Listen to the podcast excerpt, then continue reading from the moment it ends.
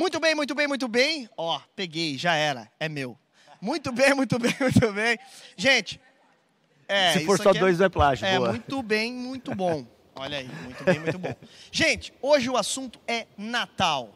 Rodrigo Bibo de Aquino, a primeira pergunta que eu tenho para você, para a gente já chamar também o nosso convidado, que é um cara muito incrível, que sabe falar sobre o assunto também. E Abi? É, mas, Bibo, para você primeiro, crente pode ou não pode comemorar o Natal? E aí, já logo menos, dá uma resposta curta e eu chamo Uma o resposta curta para chamar o convidado. convidado. Gente, é claro, Natal é nascimento. Natal é nascimento e nós precisamos comemorar o Natal.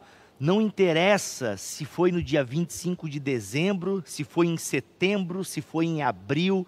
A Bíblia não quis revelar a data exata do nascimento. Agora, se a tradição cristã fixou essa data, e a gente vai discutir os motivos pelo qual ela fixou 25 de dezembro, mas a gente precisa comemorar a chegada da luz que vem em meio às trevas. Então, sim, precisamos, sem peso na consciência, comemorar o Natal. Agora, é claro, tem os pormenores que a gente vai entrar Vai agora. Por que conversar. 25 de dezembro? O porquê alguns acusam que é uma data pagã. E para nos ajudar aqui no Na Mesa de hoje, eu quero chamar aqui meu amigo, professor, pastor e teólogo, Igor Miguel. Seja muito bem-vindo ao Na Mesa com os Pastores aqui da Onda Dura, meu amigo. E aí, pessoal, tudo bem? É, Bom dia, bom dia. Agora é boa tarde já, né? Boa tá na hora tarde. do almoço. Para né, você é bom dia, né? Olha aí, ó. Como é que estão ajustando as câmeras? Cadê? Cadê ele, Cadê gente? o Igor? Bom dia, Igor Entrei, Miguel. entrei. Ele tá atrás dos livros aqui, tá- o. Igor tá aqui, gente, em algum lugar. Comenta aí se vocês estão ouvindo o Igor. Lari, dá uma olhada no Ah, ele aparece. Ele, Ele aparece? Apareceu ou não? Ah, Ah, gente, é olha aí. verdade. Ah, agora Deixa eu sim. ver como é que Ele tá tá aparecendo gente? aqui, gente. É Olha pra aí. nós que Alô, não, só. Igor, tá aqui embaixo, Igor, é isso? Ah, O Igor ok, tá- ok, ok. O Igor tá embaixo Tá do. aqui embaixo. Isso, isso. Que a graça, a paz, o amor. Igor, deixa eu falar. Boa tarde, bom dia pra você, porque nós sabemos que você também está em jejum, assim como a gente dessa Pô, vocês são homens e mulheres consagradas. É verdade. Viemos em jejum para falar desse assunto. É guerra espiritual. Igor, deixa eu falar. Primeiramente, bem-vindo também. É um prazer, prazer. Receba também o bem-vindo aí Sim, bem-vindo. amigos de bancada. É, Igor, deixa eu falar. Você é pastor, teólogo e também pedagogo. É, e eu queria já lançar uma pergunta para você a respeito do Natal. É, sobre- a gente hoje vai falar sobre aspectos mais é, é, históricos e também alguns aspectos negativos e também a gente quer esclarecer algumas coisas. Mas a primeira pergunta que eu queria te fazer, Igor, é a seguinte: o crente pode comemorar o Natal tendo em vista toda essa visão de que o Natal ele é pagão? De origem Uhum. pagã, né? de origem pagã. Hum, então, primeiro assim, antes da gente falar da celebração propriamente dita, eu acho que celebrar o nascimento de Jesus é, não tem nada de pagão, né? Nesse Uhum. sentido. É, a gente está celebrando a encarnação do Verbo de Deus, o, o fato de que o Filho de Deus, que é eternamente Filho de Deus, o Verbo, como a Bíblia descreve, o Logos divino, né? É, um dia se fez carne, um dia ele nasceu. Então, eu acho que, como bom ponto de partida, né, isso, isso dispensa qualquer tipo de discussão. O fato de que Jesus nasceu e que a gente deve ou pode, inclusive, né, celebrar esse nascimento, não tenho dúvida que isso não, é, não tem nada de pagão. Né? É, pagão, na verdade, seria ignorar o fato de que um dia Uhum. o Filho de. Deus se fez carne. Vamos, vamos começar por aí. Agora, a gente pode conversar de forma mais profunda, mais direta, é, quanto à data dessa celebração, quanto à data do evento que o Natal faz menção. Né? E essa é uma, é uma boa discussão. Apesar de que eu vou, vou talvez aqui apresentar uma hipótese de que é uma discussão que ela me parece é, desnecessária. Mas como muita gente levanta né, essa questão todo ano, é meio cíclico, né? Todo ano essa questão é levantada, eu acho que aí sim vale a pena a gente falar um pouco sobre isso. Uhum, legal. É, porque assim, eu, também acho. A gente até estava discutindo aqui, Igor, na- nos bastidores, ah, se essa discussão é necessária ou não e tal. E realmente é cíclico. É, tem algum- algumas coisas cíclicas, né? Sim. Natal, ah, Big Brother. Meu Deus. Brother. Big Brother. Ah, o, o especial de Natal do Porta dos Fundos. Com Roberto Esse rock é do Carlos. É, e, e- e o Ai, rock, né? E tadinho. o rock é do diabo, né? Mal sabem eles que o rock começa com uma negra americana, mas enfim. E pentecostal. Cristã. E cristã Pentecostal. pentecostal. Boa, boa. Então, assim, mas é, é- e precisa falar porque eu até hoje estava vendo um vídeo, me preparando para isso na mesa, e o cara realmente apresentando, Igor, os argumentos de que o cristão não deve comemorar o Natal, porque o Natal ele é comemorado 25 de dezembro, mas não foi Jesus que nasceu 25 de dezembro, mas e sim o Deus Sol, o, Sim. né, o- a Saturnália, é, Apolo, Saturno e por aí vai. Então é uma comemoração é, pagã de Roma que foi o que é, foi assimilada pelos cristãos e tal, e por isso a gente não deveria ah, comemorar. Mas Igor, traz um pouco para nós, por gentileza, então, essa questão, essa origem é, da festa do sol e por que, que os cristãos comemoram dia 25 de dezembro o Natal, sendo que a Bíblia não fala em termos de data do nascimento do Messias. E aliás, só um, um- adendo aqui. Ele é bem pergunta e já vai provável, responder, né, gente? Não, é que é bem provável que não foi em dezembro mesmo, porque tinha ovelhas e era inverno, então não tinha como ter pastagem. Mas enfim, Aham. por que, que nós comemoramos 25 de dezembro? Excelente. É importante mencionar que ah, cristãos no Ocidente comemoram o Natal no dia 25 de dezembro, porque essa é uma tradição que, de fato, de fato, foi consagrada pela tradição é, é, cristã romana. Isso não tem nenhum problema com isso, não. Por quê? Porque os cristãos coptas, por exemplo, que são cristãos de tradição egípcia, comemoram o Natal numa outra data, inclusive Uhum. diferente do 25 de dezembro. Cristãos orientais também comemoram em outra data essa celebração, é rememoração do nascimento de Jesus. A questão é que nós ocidentais fomos profundamente impactados com o cristianismo de tradição latina, de tradição romana, ok? Uhum. É, o que em si não é um problema, porque, como eu costumo dizer, né, é, se a reforma protestante não tivesse acontecido no, século, acontecido no século XVI, todos nós seríamos, de alguma maneira, cristãos romanos, ou, Ou- seja, ou debaixo da muçulmanos. cristandade ocidental. Né? É importante deixar claro esse, esse, esse aspecto. É, é, bom, é- e até porque a gente também tem que dar uma explicação para 1.500 anos, sei lá, aproximadamente, de cristianismo não protestante. Então, esses Uhum. irmãos não eram irmãos? Eram irmãos. E provavelmente, se você nascesse antes da reforma, antes de 1517, provavelmente você seria um desses irmãos. Né? Então, isso é um, é um dado histórico que a gente não pode desprezar. Bom, partindo desse pressuposto, a gente precisa agora considerar o fato de como foi desenvolvido essa celebração à sombra de- do cristianismo romano, ok? Uhum. É, é verdade que não foi 25 de, de dezembro que Jesus nasceu. Bom, pelo menos a gente não tem muitas evidências que apontam para esse fato. É, a gente a- tem, tem gente que defende, tem gente que defende. Eu acho que os argumentos, inclusive, não são muito convincentes. É, argumentos que, inclusive, não respeitam uma série de informações históricas e culturais que a gente pode inferir a partir da própria leitura das escrituras. Você mencionou a questão dos pastores, Uhum. enfim, não era, enfim, o hemisfério norte era inverno, então era bem pouco provável que os pastores estivessem no campo, de fato, nesse período, mas sinceramente acho isso um pouquíssimo relevante. O que é fato? Fato é que a Bíblia não, não nos traz muitos dados. Ah, até quem especule, será que foi entre setembro e outubro? Tem gente que faz uns cálculos aí baseado no, no nascimento de eh, a gravidez de Isabel, depois a gravidez de Maria, faz um cálculo e etc. Acho também esses cálculos muito incertos por uma série de fatores que eu não vou entrar agora, questões do calendário judaico que era adotado na época e tudo. Ah, mas, independente disso, o que é fato? O que é fato é que existia, no contexto do mundo romano, ou seja, que era o mundo, basicamente, o mundo era romano, né, praticamente.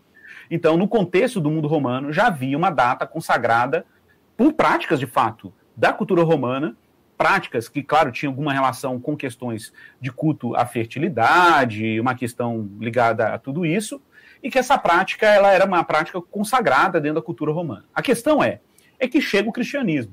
E o cristianismo chega impactando o mundo pagão, causando um impacto profundo, inclusive, no abandono das práticas idólatras. Esse é outro ponto. Eu vou fazer um exercício de imaginação. Imagine o seguinte: no Brasil, nós temos aí uma data consagrada que é paganíssima, que se chama Carnaval. né? Carnaval. Agora imagine que nós, e nós sabemos que isso acontece, a maioria dos crentes gostam de fazer retiros espirituais no Carnaval. Tá? O E aí, espírito Val, é o espírito Val. É, o espírito oval. O pessoal até brinca, né? Que é o espírito oval. E aí, o pessoal, nessa data, como é uma data que é pagã e que é feriado nacional e que todo mundo para para celebrar a carne, vamos dizer assim, é, o cristão vai lá e se retira e faz retiros espirituais, busca o Espírito Santo, ou sei lá. De repente, imagine o seguinte: imagine um cenário em que o Brasil é cristianizado, um cenário em que o Brasil todo é impactado com o evangelho. Tá? E aí, por questão de consagração e prática tradicional, né, essa data continua sendo celebrada pelos cristãos. Mas, claro, com nenhum sentido carnavalesco, né? com o sentido de ser uma celebração cristã que se consagrou com o tempo. Agora imagine, faça esse exercício de que dois mil anos depois que essa data está consagrada pelos cristãos evangélicos no Brasil, uhum. chega um monte de irmão e fala assim: não, porque essa data tem que ser abolida, porque era uma data pagã, o pessoal celebrava a festa da carne, etc, etc, etc, para poder descaracterizar o dia. E chama atenção, o que aconteceu aqui? De fato, foi uma redenção. foi uma Boa. redenção uhum. de uma data que era outrora pagã e que agora, na mão da igreja, assume características completamente diferentes daquelas que a data era outrora celebrada. Uhum, celebrada. Uhum, então, uhum. é importante deixar claro que o processo que está acontecendo aqui é um, um, um processo de ressignificação da data. A data está assumindo características completamente distintas daquelas que, ou daquelas que eram praticadas antes, né, no contexto pagão. Por que isso é uhum. importante? Isso é importante porque o cristianismo tem, e não só o cristianismo, inclusive o judaísmo, tem uma longa tradição de ressignificação de datas, calendários, símbolos e terminologias. Exemplo bem prático, tá? Bem prático. Todo mundo, quando abre a Bíblia hebraica e vai ler o livro de Gênesis, lê lá no começo do livro, Bereshit bara Elohim, né? no princípio criou Deus. Muita gente não sabe disso, mas o termo bíblico que é usado para fazer menção a Deus, Elohim, era um termo amplamente utilizado no contexto pagão dos cultos, dos cultos cananeus. Hum, né? Olha aí. O que, o que aconteceu foi uma apropriação dessa terminologia, uma redenção dessa terminologia, uma vez que Elohim quer dizer altíssimo, né? aquele que é elevado. Então, a, a, o que Israel faz é se apropriar do termo e dizer: não, esse termo aí, Olha que é usado na mitologia cananeia, não tem relação com esse Deus, tem relação com Deus que é único e etc, etc. Uhum. Tá? Ah, e a gente tem várias, vários eventos assim. Por exemplo, você pega o apóstolo Paulo lá no Areópago, Atos capítulo 17, Verdade. quando Paulo cita os poetas pagãos, pagãos, quando Paulo faz menção aos poetas pagãos, e aí ele vai dizer assim: olha, esse Deus aí, o Deus desconhecido, olha que interessante, era um altar a um Deus, dentre vários deuses, dentro ali dos lugares de culto ateniense, e Paulo escolhe um e fala: olha, é precisamente esse. E Paulo não fala assim, não é uma analogia, não. Ele fala: é precisamente esse que vocês adoram sem conhecer, é o que eu vos anuncio. Olha aí. Então, observe, fica nítido aí que Paulo sabe fazer uma exegese cultural, recuperar um elemento de uma determinada cultura e apresentar o evangelho a partir desse elemento. Tá? Uhum, uhum. Então, os cristãos têm uma longa tradição de apropriação cultural e ressignificação de símbolos em contextos culturais. O Bibo, sabe qual é o dia que eu fiquei chocado? Hum. O dia que eu fiquei chocado foi o dia que eu fiz uma visita a um sítio arqueológico em Jerusalém. Oh. Isso tem mais ou menos, isso mais ou menos em 2006. Aí eu fui na sinagoga de Cafarnaum, que a propósito era uma sinagoga que possivelmente foi frequentada pelos discípulos, por Pedro, que morava ali perto. Né? Inclusive, eu visitei a casa de Pedro, as ruínas da casa de Pedro. Hoje tem uma igreja é, jesuíta né, em cima das ruínas, e foi preservada as ruínas embaixo da igreja, é um negócio arquitetônico muito diferente. E aí, quando eu fui lá, na, na, né, nessa igreja, nessa sinagoga. Sabe o que, que me chocou? Me chocou. Foi eu andando e eu vendo os detalhes arquitetônicos das ruínas da sinagoga de Cafarnaum e eu olhei e falei, uai, o que, que é aquilo ali? Olhei, é. cara, eu vi um pentagrama. Um pentagrama. E eram vários pentagramas no, no, no não, é, não tô falando do hexagrama, que é a estrela de Davi, não. Uhum. Eu estou falando do pentagrama, cinco Eita. pontinhas, ok? Uhum. Que todo mundo conhece no Ocidente, popularizou assim, que é um símbolo do satanismo, satanismo. símbolo da magia, do vicanismo, sei lá. Claro, é, é, óbvio que houve uma utilização e apropriação desse símbolo em círculos pagãos. Mas o que me impressionou foi o fato de que aquele símbolo, entre os judeus, tinha uma conotação completamente diferente do satanismo e da magia. Uhum, Por que, uhum. que os judeus usavam um pentagrama? Ó, para começar o pentagrama, é, só para lembrar, né, é importante deixar claro isso, o pentagrama, gente, é, acima de qualquer coisa, um símbolo geométrico. Ele é uma forma geométrica, só isso que ele é, uma fórmula geométrica. Agora, o uso, a atribuição que determinadas comunidades dão àquele símbolo variam de comunidade para comunidade. Né? Uhum. Né? Então, o símbolo pentagrama no contexto dos judeus, simbolizava o Pentateuco. Olha aí. os cinco livros da Bíblia. Uhum. Os cinco primeiros livros da Bíblia. Ou seja, a Torá dos judeus. A Uhum. Torá dos judeus. Uhum. Então veja como que essa questão do símbolo é uma questão totalmente contextual. contextual totalmente contextual. São comunidades que atribuem sentidos aos símbolos. Ah, mas ele foi usado. Igual uma vez eu fui visitar a casa de uma irmã, né? E aí, a, ou melhor, eu fui com uma irmã visitar uma casa de uma pessoa, e aí ela falou assim, e essa, essa, essa outra pessoa era cristã, e ela disse assim, ô irmã, ou ela olhou pro jardim dela, tava cheio daquela espada de São Jorge, sabe aquela planta, espada de São Jorge? Sim. Aí tava, tava cheio de espada de São Jorge plantada no quintal da irmã. Aí ela foi e falou: Sou irmã, você sabia que espada de São Jorge é usada na macumba e não sei o quê, e tererê, tem que tirar as espadas de São Jorge. Aí a irmã falou assim: irmão, quem criou a espada de São Jorge foi Jesus, foi Deus. E aí ela tá certa. É. A espada de São Jorge, quem criou E foi se Deus. tu falar demais, eu enfio essa em, em você, dragão. Mas, meu, o dragão, na verdade, é o paganismo, né? Enfim, que depois ganhou a figura do dragão. Ô, Igor, a verdade é essa, cara. Tu tava citando ali a questão do Elohim, né? Ah, como tu conhece o André Heinck, nosso parceiro aí de ministério, lançou aquele livro Os Outros da Bíblia. E nesse Isso, livro, exatamente. que é fantástico, gente, é porque o André olha as culturas ao redor de Israel, de Israel. E, como, e como essas culturas participaram da revelação de Deus.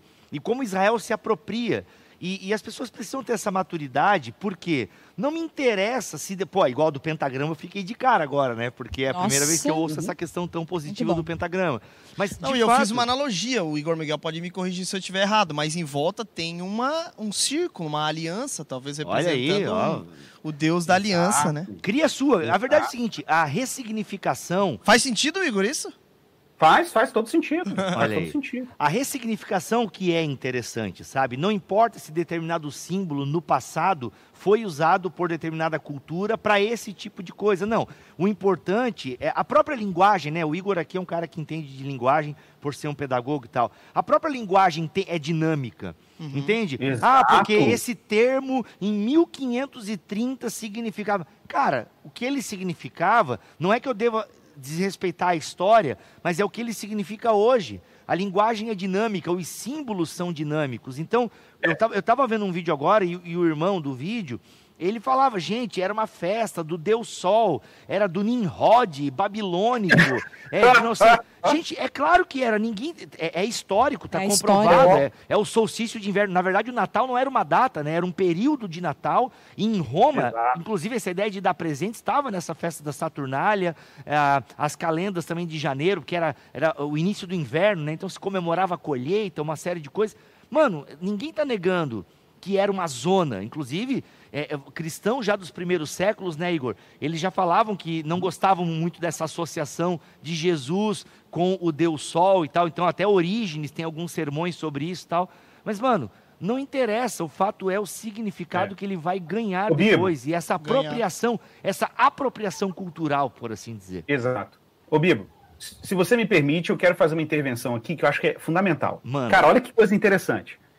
Vamos, vamos fazer uma análise aqui. Vamos ver quem está sendo mais pagão nessa conversa, beleza? Eita. Vamos lá. Hum. O, o- o- quem que é mais pagão? O que se apropriou de um símbolo e deu um, atribuiu um significado comunitário, porque lembrando que essa, esse- esse- essa atribuição de significado a símbolos, ela não é arbitrária, tipo, assim, não é um indivíduo que vai lá e faz.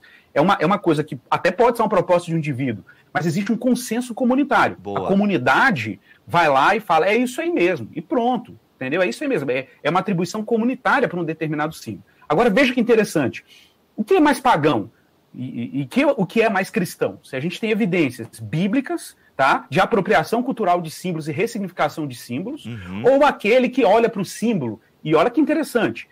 É quase como ele trata o símbolo quase como se ele- o símbolo tivesse possesso de algum É. espírito, Boa. como se o símbolo estivesse incorporado por aquilo que a gente chamaria na, na linguagem grega por um estoiqueia, né? Uhum. O estoiqueia era, um- era um espírito elementar que estava presente dentro do símbolo, etc. Ora, atribuir espiritualidade a um símbolo ou atribuir poderes espirituais a um símbolo, isso é extremamente pagão.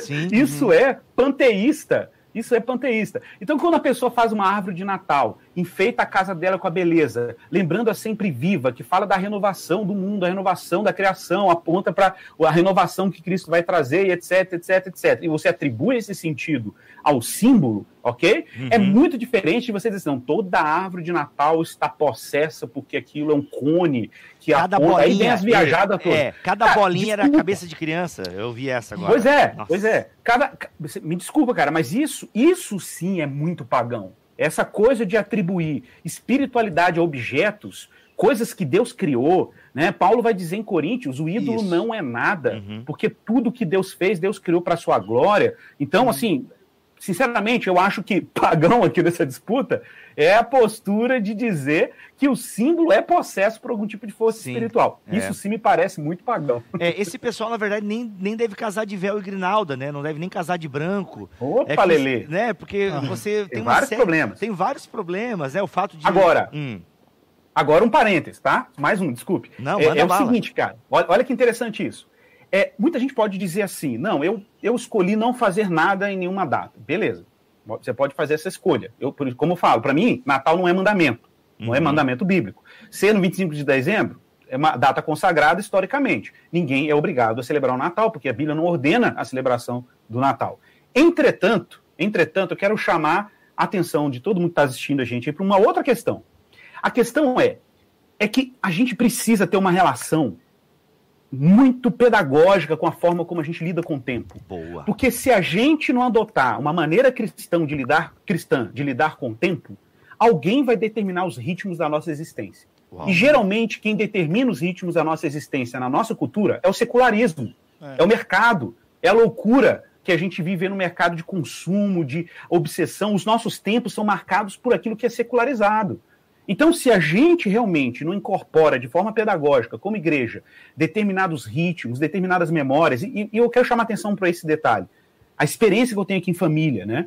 Os meus filhos, ontem estava aqui com a minha esposa na sala de casa, construindo o presépiozinho, né? Com papelão, colando e tudo, e minha esposa falando, olha, Jesus veio ao mundo, o verbo se fez carne, ele veio como luz do mundo e tal. E aí, aquela experiência de Jesus veio humilde, né? Nasceu numa manjedoura. E a gente coloca o presépiozinho ali perto da árvore de Natal. A gente tem aqui, né, as velas do advento. A gente lembra cada domingo que antecede o Natal.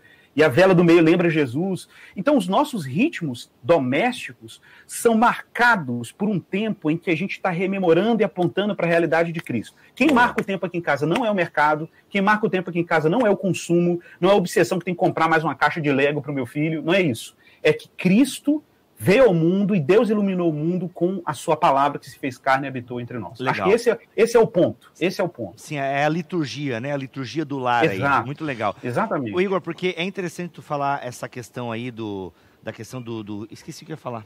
Deu Ok. um branco agora. Não, até eu tenho, eu até eu tenho uma. É uma... porque tu ia perguntar. Não, coisa. a- o... Ô Igor, até uma coisa, né? Você é pai, você é Isso. pedagogo. E como é que tu explica, por exemplo, para os teus filhos a questão do Papai Noel e dessa história, por exemplo, relacionada a São Nicolau e assim por diante? Como é que tu explica toda essa questão? Você foca em Jesus Cristo e assim por diante? Ou você também eh, se utiliza dessa cultura, da história e assim por diante para explicar o verdadeiro sentido do Natal? Ou então, tipo assim, teu filho tá andando na vitrine e ele viu. Ou então, como é que foi a tua experiência de explicar para ele por que, que o Papai Noel tá ali? Por que, que aquele velhinho de vermelho barbudo faz parte, então, do verdadeiro sentido do Natal? Exato. Então, é claro, eu faço todo o trabalho de explicar aí, né, São Nicolau, explicar a questão da generosidade, né, que era uma marca na biografia de São Nicolau, né, a compaixão, é, e aí daí vem, inclusive, a ideia dos presentes, né, e eu acho que a ideia de presente no Natal é muito legal, se a gente souber fazer um bom uso também, né, Uhum. então é, eu resgato tudo isso, inclusive São Nicolau como anti-ariano, né, eu, claro, eu explico isso em termos mais, mais claros para o meu filho, pode ficar tranquilo. Não, né, é, e- para nós e- tem que ser mais claro também, Igor, porque só para deixar claro, gente, é que o São Nicolau ele é um, Aham. ele é um santo, né? é, Foi santificado pela É. Igreja Católica, mas ele é um cara que Mas- no concílio de Nicéia deu um tapa num herege. Tá? É isso. Ele né? ficou bravo lá, ele Ficou ficou bravo. Ficou bravo porque o pessoal tava, era um herege ariano, né, que Isso. cria, não cria na divindade de Jesus, nos termos como a gente crê, não cria, por exemplo, que ele era da mesma substância do pai, então Uhum. tem uma imagem, tem uma imagem clássica aí dele puxando a barba, né, tem várias ilustrações aí é, de- dessa imagem, né, ele ficou muito bravo lá com, Uhum. com o ariano no concílio. Sim. Mas, Ou mas seja, é importante. O Papai Noel, é no impor- fim, é um irmão. é um irmão no No- fim, total. Total, um irmão, exatamente, ele é irmão total, você pode ficar tranquilo.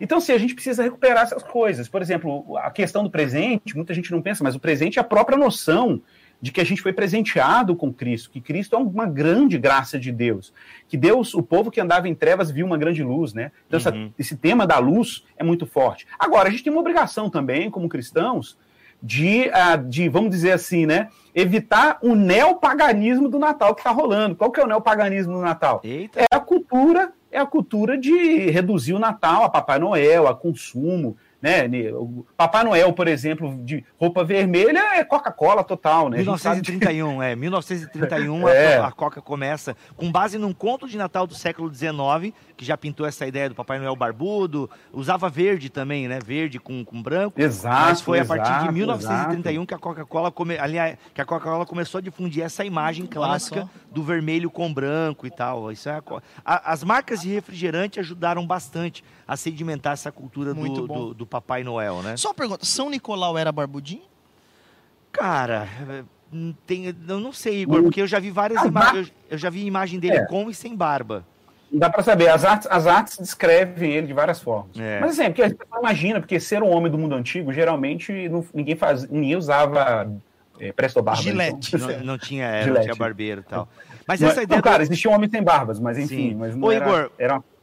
Mas essa questão ali, né? Tu tá falando agora do São Nicolau e tem gente da nossa audiência que nem sabe, meu, eu tô perdido o que, que ele tá falando de Papai Noel com São Nicolau. Gente, rapidamente aqui, São Nicolau, né, um santo católico, mas alguém que nós protestantes também podemos admirar, porque foi um homem marcado pela sua generosidade, pela caridade, é a figura do São Nicolau que inspira a ideia do Papai Noel, ok? Basicamente É. isso, né? É a figura de um santo católico que na Idade Média, principalmente na Europa, né? E, e muitos mitos, né? Ele era, na verdade, um bispo em- na cidade de Mira, né? Um arcebispo na cidade de Mira, e se cria toda uma, uma névoa, né? Um, mitos ao redor deste homem, e que ele ajudava as pessoas, que ele fazia caridade, que ele jogava dinheiro por cima da janela, por cima do muro, entrava pela janela para dar presente para as crianças.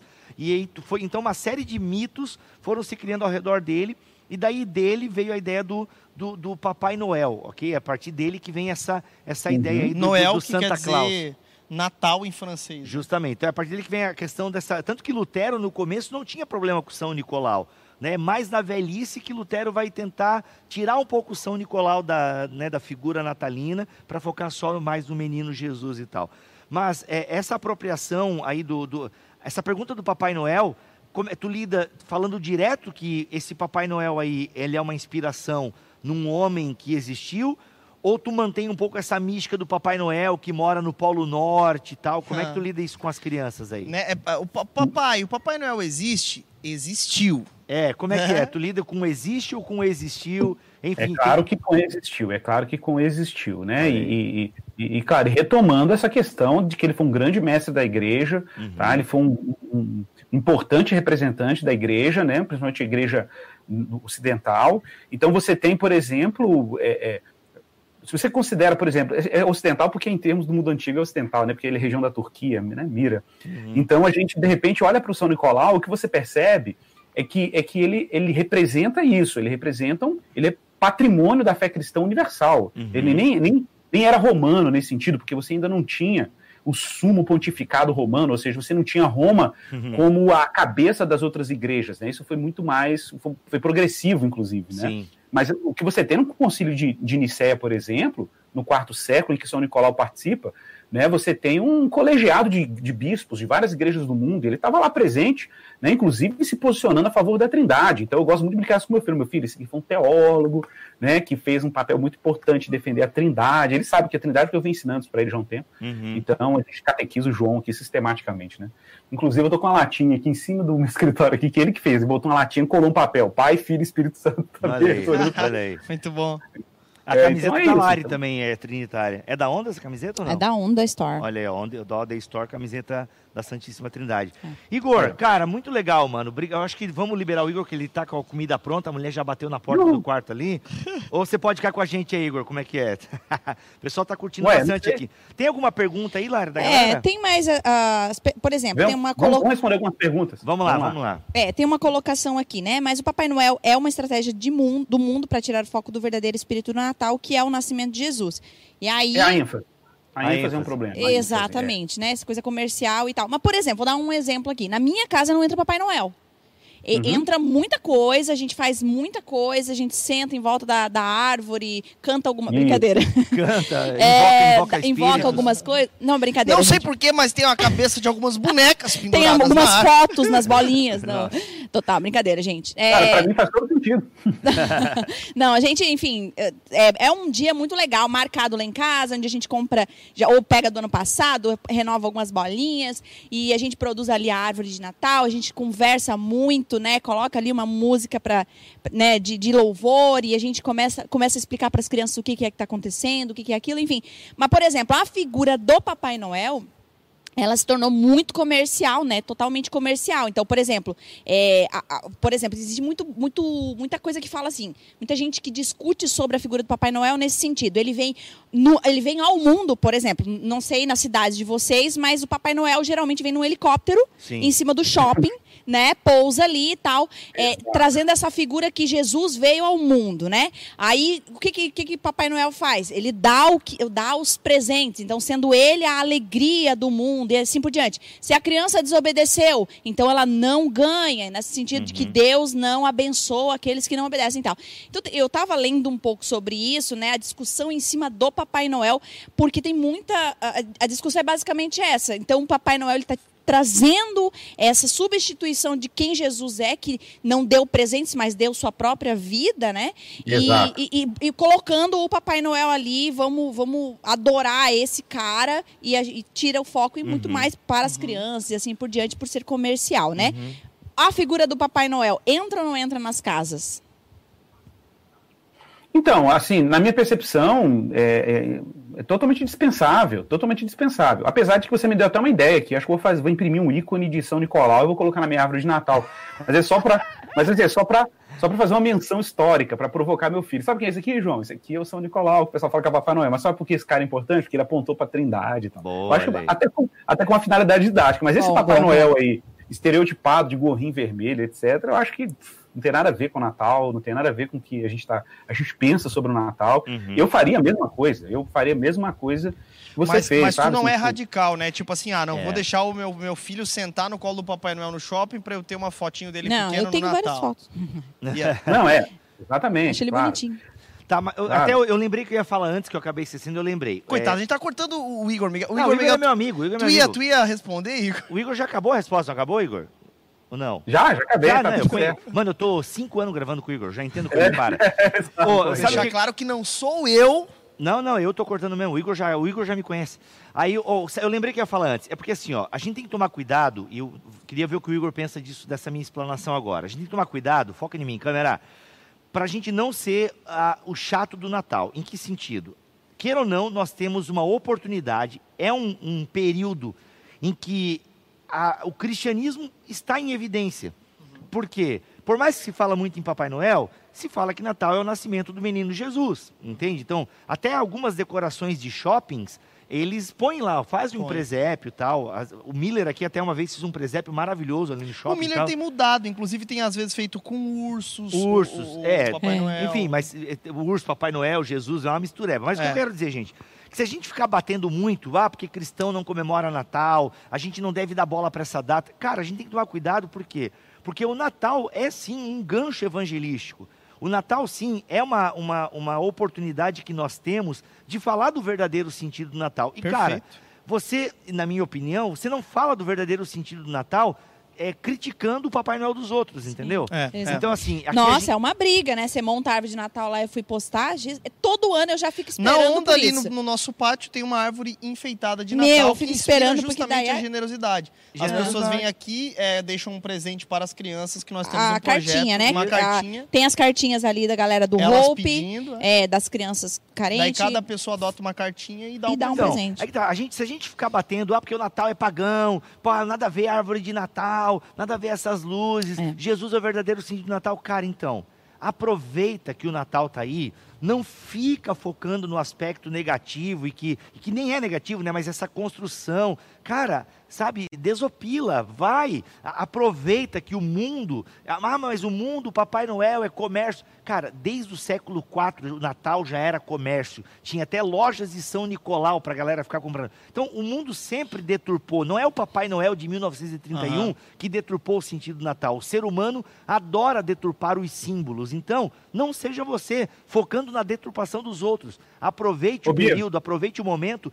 e, cara, e fala de Jesus, entendeu? Fala de isso São aí. Nicolau, é isso, mano. É, fala quem é ele. Não, não deixa super interessante falar antes de você. Boa, Boa. boa, perfeito. Tem um artigo Nós só temos- sobre São Nicolau e a gente tem que deixar os. Super, a- a- o cristão tinha que sair na frente explicando quem é São Nicolau. Eu não, Perfeito. não admito. Eu não Justamente. admito isso. Aliás, Mas, assim- é, é o que, é o que nos, nos- nos- mais interessa a nós do que, do que eles, no fim das contas, né? Oh, não tenha dúvida. Porque é, tenha é- dúvida. é o salvador do povo É de isso Deus. aí.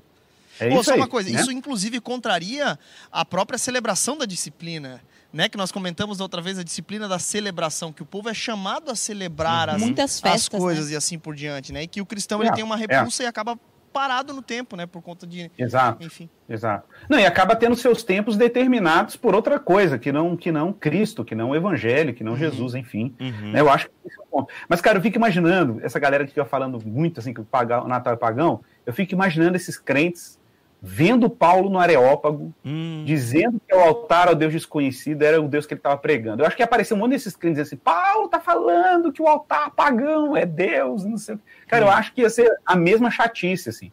E Paulo não tem nenhum escrúpulo, né, de dizer assim: não, vocês estão achando que é isso. Mas observe, Paulo não é arbitrário, ele não pegou lá uma estátua de, de Zeus, ou pegou uma estátua lá de Saturno e falou: esse aqui é Jesus. Não, ele não fez isso. Ele teve uma capacidade de ressignificação, ele conseguiu fazer uma leitura cultural e pegar um símbolo e falar: não, esse símbolo aqui tem tudo a ver, esse aqui tem tudo a ver e tal. Ele faz isso, ele faz esse trabalho. Então é claro que isso não é um trabalho ingênuo. O cara vai falar assim: não, então vou pegar hoje uma estátua de Exu e vou falar que é Jesus. cara. Ainda que ele cita, ainda que ele cita um texto do hino a Zeus, né?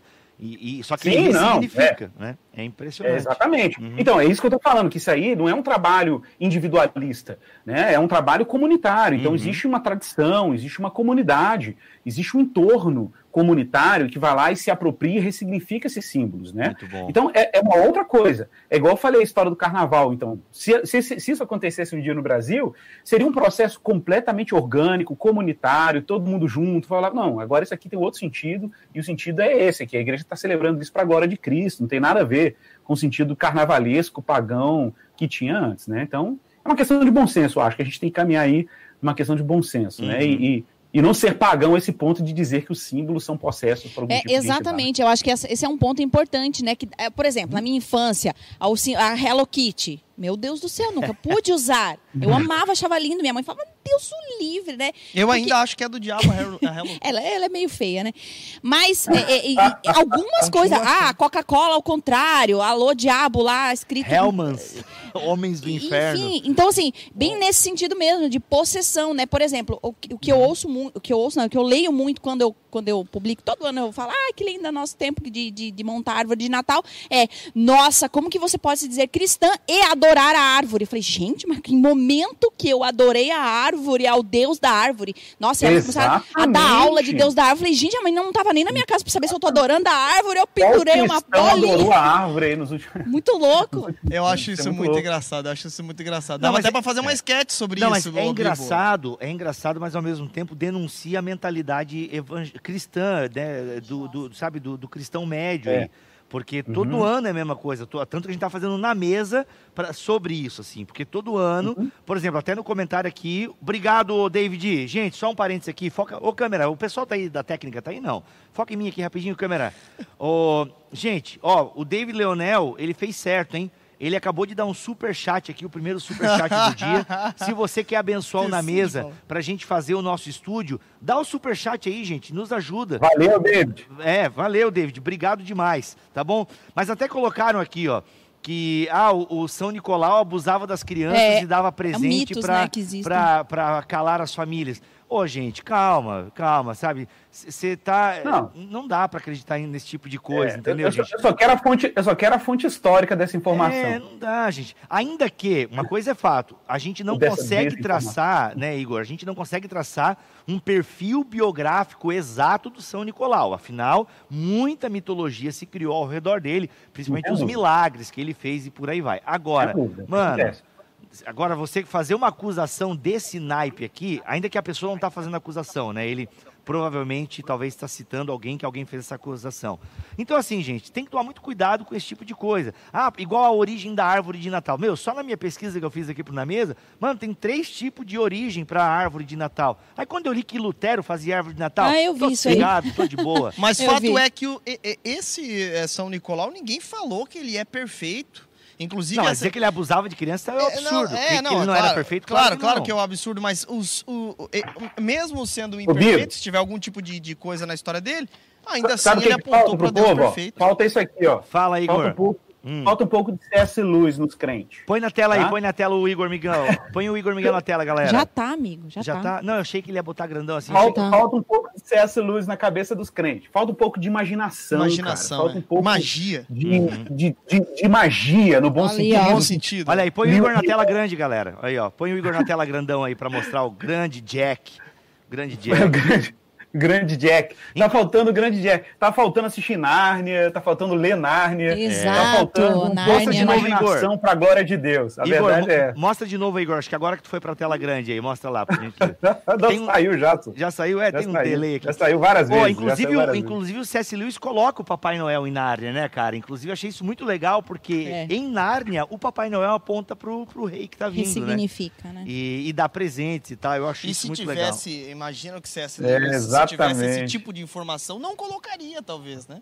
Se tivesse o quê? Esse tipo de informação de que ele abusava de crianças. Ah, claro, com certeza. Não, não, isso é absurdo, gente. Dizer que o Nicolau Não, abusava de é criança é absurdo. Isso aí não, não faz sentido. Vivian Oliveira, muito obrigado. Jonathan, muito obrigado, gente, pelas doações aí. Igor, vamos te dispensar, irmão. Obrigado Vai pelo comer, vai comer. Foi um prazer, pessoal. Foi um prazer enorme. Gente, é o seguinte. Valeu, Igor. Obrigado pela tua Tamo junto, pessoal. participação aqui, meu querido. Deus abençoe. E outras vezes, Obrigado, quem sabe, Obrigada. Participe de novo. É Só isso. dizendo o seguinte, se você gostou da participação do Igor aqui, o Igor tem vários podcasts que já gravou comigo lá em bibotalk.com. Joga assim, ó, Igor Miguel Bibotalk, e, se, e você vai ter um deleite aí ouvindo esse homem de Deus falar. Ô, e hoje. Igor, tem uma live sua aí, né, Igor? Bem legal também. Tem, e, e eu quero deixar o meu artigo, Natal é Pagão, tem um resumo de tudo que eu Boa. falei aqui. Já, post- Boa, já postei boa. no chat, já postei no chat. Olha aí. Top, Show, top, show. top. Show de Muito bola. bom, muito bom. Gente, Igor, obrigado pelo Obrigada tempo, irmão. Falou. Deus Um abençoe. abração. Deus abençoe. vocês. Valeu. É Bibo, isso. como é que tu explicou pra Mileninha e pro Kalel o Natal, por O exemplo? Kalel ainda não sabe nada, né? Cara, mas eu vou dizer pra vocês, agora é o momento que, o, ainda bem que o Igor já foi, que daí eu não vou receber uma repreensão ao vivo, assim. Mas a gente, com a Milena, a gente tratou o Papai Noel bem como a origem dos guardiões mesmo. Existe Papai Noel, existe tudo. A gente trabalhou na maneira bem fantasiosa e mística. Mística não, né? Mas, Mas bem da, da fantasia. rena, da neve. Da rena, a gente pegou bem o conto de Natal mesmo, bem a, a- a figura clássica do Papai Noel. Inclusive, meu cunhado se fantasiava de Papai Noel, aparecia lá, era um rebu, uma festa. Aí um dia minha, minha filha desconfiou, entendeu? Mas esse ano é que marcou o ano que a gente. A Milena agora está com seis anos. Esse ano a gente marcou dizendo que Papai Noel não existe, Coelhinho da Páscoa não existe, Fada do Dente não existe. Então foi esse ano, com seis anos, que a gente desmistificou, desmitologizou né, a, a questão lá. Mas no começo, cara, eu trabalhei bem a questão da fantasia mesmo com a Milena, da fada do dente, entendeu? É que, até por influência do próprio Luiz. Né? Eu, eu, eu sou muito a favor do, do fantástico, da, sabe, da questão da fantasia. Do conto Harry de- Potter. Não, o Harry Potter já é uma cópia. É coisa do diabo aí, tá ok? É. Não, o Harry Potter já é meio que uma cópia disso tudo. Mas, cara, eh, vai sair inclusive pela Thomas Nelson Brasil o livro do George MacDonald, que é o cara que influenciou Tolkien, o cara que influenciou C.S. Lewis. E o livro dele é o Fantasia, né? Fantasy. Então, assim, Eu sou muito a favor dessa, desse universo fantástico, entendeu, cara? Saquei. É, sabe, uma, é Ponte para Terabitia. É um filme fantástico. Já que vi, tra- incrível. que trabalha nessa questão do lúdico e tal. Então, esse ano que a gente deu uma desmitologizada lá em casa, mas antes era a Origem dos Guardiões, um desenho fantástico. E, aliás, para encerrar a minha fala aqui na mesa, Nossa, está já na tá net- acabando? vai já, acabar, já é voou o tempo. Gostei, gostei. É, é, tem na Netflix, é Daystar, é, um, em português é A Estrela de Belém. Cara, que desenho fantástico. Ai, eu vi no A catálogo lá. Estrela de Belém é o nascimento de Jesus na perspectiva dos animais. Ah, Recomendo. já ouvi Sim, falar. muito É um legal. filme de 2017, Ah, mas ele, bom. como tá na Netflix esse ano, a galera tá falando dele esse ano, mas ele é de legal. 2017 já. E, mano, lá em casa é tradição de Natal assistir a Estrela de Que Belém. incrível. Recomendamos demais. Muito bonito mesmo. Mas A é gente isso, não falou muito sobre, a, assim, não vai dar pra falar, mas assim, sobre os significados, né, que tem a chaminé, a árvore de Natal, tem Olha, tanta coisa dá pra legal, fazer, tanta curiosidade legal. A Vamos- gente vamos- começa semana que vem, antes Falando na parte disso. biblioteológica, a gente começa a questão É. da chaminé e... pode ser. Perfeito. Que agora já deu, né? Eu já tô com muita fome agora. Eu também. Luciano, É. vem aqui que a gente quer te mostrar um moço maravilhoso. Pra... Vem aqui, vem aqui. Quem é o Luciano? O Lulu. Lulu? Tá com Não, uma arma. não vem. É melhor não, Não, tá né? bom, não vem. Armado Gente, não, hein? Muito obrigado pela audiência. Hoje é isso. Pra gente finalizar o Natal, por mais que tenha vários significados, ainda assim, como cristãos, nós podemos e devemos celebrar o Natal. Não abraçando o consumismo e o secularismo, mas ressignificando, assim como a tradição cristã fez com tantos outros símbolos eh, ao longo da história. Ok? É isso. É isso aí, vamos seguir o exemplo do verdadeiro Papai Noel, São Nicolau, e sermos generosos, gratos, praticarmos a caridade. É muito, se você é da onda dura aqui de Joinville, eu imagino que talvez seja uma prática de outras ondaduras, mas vá na árvore de Natal aí, pegue a é uma cartinha que tem, Uma cartinha. uma cartinha que tem e você e deixa pode o presente ali. e tem o pre- e de- pega a cartinha, compra E e, põe deixa na ali árvore. que a, a- a nossa líder passa ali toda hora. Olha aí que Toda legal. hora. Então você pode deixar um presente de Natal aqui para o Ministério Hope, que ajuda aí várias crianças. A aqui. ação é É maravilhosa. muito legal. É isso, gente. Vamos seguir o exemplo do verdadeiro Papai Noel, que é São Nicolau, o homem que bateu na cara de um herege. Muito legal isso, né, mano? Vamos ser. seguir o verdadeiro exemplo do Papai do Céu. Ah, Também. É isso E aí, Lari, despediu? É isso? É Tamo isso. na mão? Fechou? É isso, a galera não tinha Bacana. muita pergunta, achei que a galera ia perguntar bastante coisa. É que o Então Igor tá é tão claro que não tem muita pergunta. Não tem muita pergunta. É, Aliás, eu gostei muito do Igor. Muito claro e muito dinâmico também. Mano, quem não didático. gosta do Igor e quem não gosta do Cacau Marx, tá errado. Simplesmente são É? É, o Cacau Então é tá outro bom. ser maravilhoso. Gente, obrigado pela atenção, pelo carinho. Tamo junto. Quinta-feira que vem, todos nós estamos de volta para falar aí, então do sentido do Natal do ponto de vista teológico bíblico. É isso. Tamo junto, Deus abençoe, Deus e até abençoe. semana que vem. Tchau.